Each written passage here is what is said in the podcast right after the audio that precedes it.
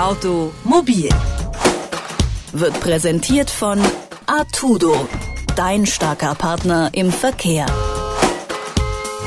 Die Autobahn, das ist wohl eine der ersten Assoziationen, die man mit Deutschland in Verbindung bringt. Die Deutschen sind weltweit für ihr Rasertum bekannt, durchaus im Positiven, denn es gibt nur wenige Staaten, wo man sein Auto im öffentlichen Verkehr bis zum Anschlag ausfahren darf. Da gibt's noch so Länder wie Nordkorea oder Afghanistan, die kein Tempolimit haben. Da sind aber natürlich die Autobahnnetze eher minimal ausgeprägt. Die meisten anderen Länder der Welt, die haben ein Limit von etwa 120 oder 130 Kilometern pro Stunde.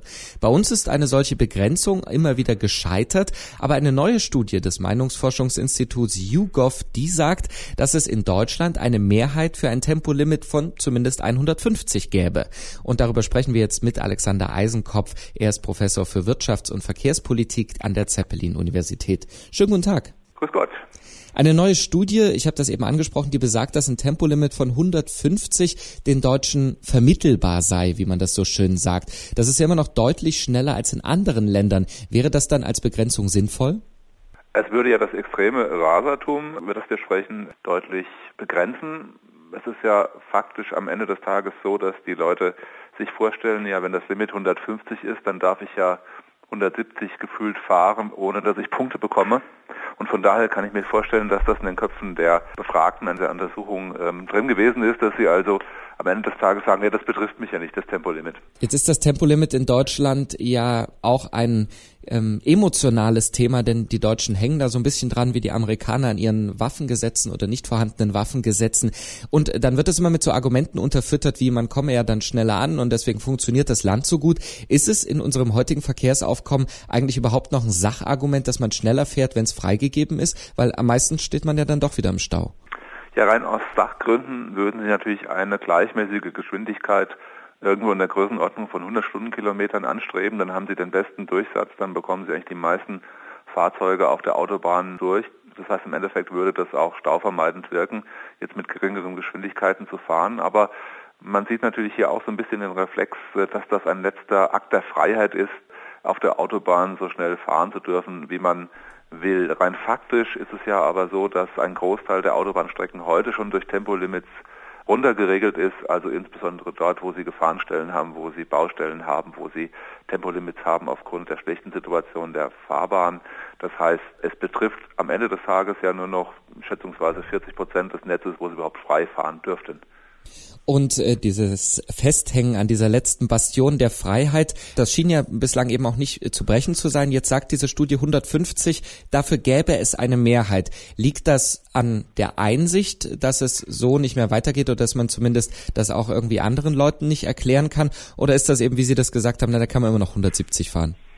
Ich glaube, das Letztere ist realistisch. Es liegt nicht an der Einsicht, dass man hier mit positive Effekte erzielen kann, über deren Größenordnung man natürlich diskutieren kann. Nein, es liegt, glaube ich, eher wirklich daran, dass das für die meisten der Befragten dann so aussieht, als würde es sie in ihrem Fahrverhalten nicht tangieren. Also nur die, die 250 fahren. Ähm, ein Sachargument, das von Befürwortern eines Tempolimits immer eingebracht wird, äh, wäre die Reduktion der Verkehrstoten. Ähm, dazu gibt es ja auch Studien. Was sagen denn die Zahlen darüber? Ist das so eine eklatante Verringerung der Verkehrstoten, wenn man zum Beispiel 150 oder auch 130 fahren würde? Ja, zunächst mal ist jeder Verkehrstote natürlich einer zu viel. Das muss man ja vorausschicken an der Stelle auch, um nicht missverstanden zu werden. Wenn Sie es jetzt ganz nüchtern betrachten, dann haben wir 2014 in Deutschland rund 3400 Verkehrstote gehabt. Davon waren 375 auf Autobahnen. Ähm, umgekehrt ist aber von der gesamten Fahrleistung von 735 Milliarden Fahrzeugkilometern sind 230 Milliarden auf Autobahnen erbracht worden. Das heißt, das Risiko, getötet zu werden, ist um den Faktor drei ungefähr höher jenseits der Autobahn. Das heißt, die Autobahnen sind eigentlich trotz der hohen Gefahrengeschwindigkeiten die sichersten Infrastrukturen, die wir in Deutschland haben. Jetzt unabhängig von äh, der Diskussion der aktuellen wieder mal um ein Tempolimit, wo geht eigentlich der allgemeine Trend im Autoverkehr hin? Eben etwas langsamer und dadurch mehr Durchflussgeschwindigkeit, wie Sie das vorher gesagt haben, so variabel, wie wir das jetzt haben, oder vielleicht auch immer noch so schnell, dafür aber dann sicherer, zum Beispiel durch Stichwort autonomes Fahren? Das ist eine komplexe Gemengelage. Wir haben natürlich schon seit längerem auf den Straßen oder auf den Autobahnen insbesondere die Idee, dass man durch variable Geschwindigkeitsbeschränkungen hier den Verkehrsfluss besser steuern kann. Das funktioniert mal besser und mal schlechter.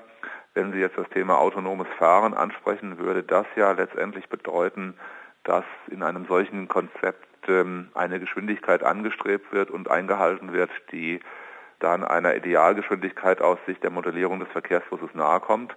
Das würde bedeuten, dass ich vielleicht damit 100 bis 120 gleichmäßig über die Autobahn rausche, wenn ein solches Szenario eben des hochautomatisierten Fahrens ähm, eintreten würde. Das ist dann die Frage, ob das dann noch das Autofahren ist, was der durchschnittliche ADAC-Autofahrer sich eben so vorstellt oder was den Leuten, die vielleicht einen Porsche oder einen anderen Sportwagen fahren, sozusagen Spaß machen würde. Aber da müssen wir ja nicht unbedingt Rücksicht drauf nehmen.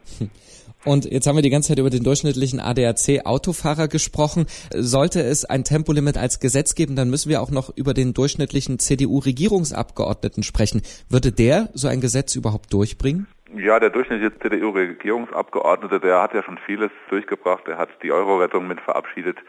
Der stimmt der Kanzlerin zu im, im Rahmen der Flüchtlingspolitik. Der setzt auch noch ein äh, Tempolimit ein. Dann schauen wir, wie sich das weiterentwickelt. Tempolimits in Deutschland sind mal wieder in der Diskussion und eine neue Studie sagt, eine Mehrheit könnte sich zumindest mit einem Tempolimit von 150 Kilometern pro Stunde arrangieren. Woran das liegt und wie es insgesamt um den Verkehrsdurchfluss auf Autobahnen steht, darüber haben wir mit Alexander Eisenkopf von der Zeppelin-Universität gesprochen. Vielen Dank für das Gespräch. Ja, ich danke Ihnen. Automobil wird präsentiert von Artudo dein starker Partner im Verkehr.